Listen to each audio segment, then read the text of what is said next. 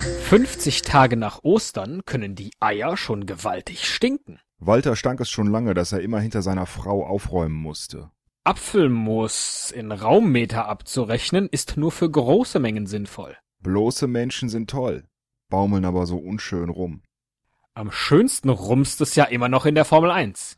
Eine Murmel rollt selten allein. Selters alleine zu trinken senkt das Herzinfarktrisiko aber nicht. Auf der Scherzfahrt nach Idaho knickte Everett kürzlich unerwartet mit dem Fuß um.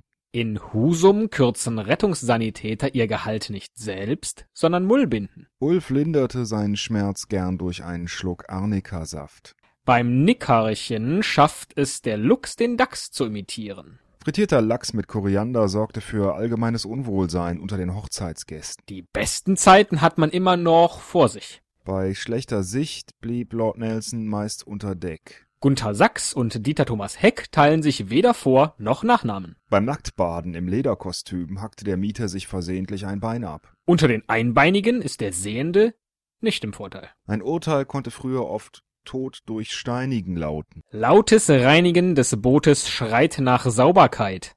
Rauten freilegen bleibt aber die Lieblingsbeschäftigung von Mathematikern. Lieber ticken im Schaft als Mate-Tee trinken. Alte Zicken mit Fieber möchte ich nicht kennenlernen, nee. Nähen mit kalter Nudel ist nur etwas für Dessertspezialisten. Entleert die Kisten. Besudelt euch dabei aber nicht mit der braunen Soße. Große Launen lassen sich durch Prügeleien abbauen. Oder du singst ein Lied. Pfingsten blieb der Heilige Geist in diesem Jahr lieber zu Hause.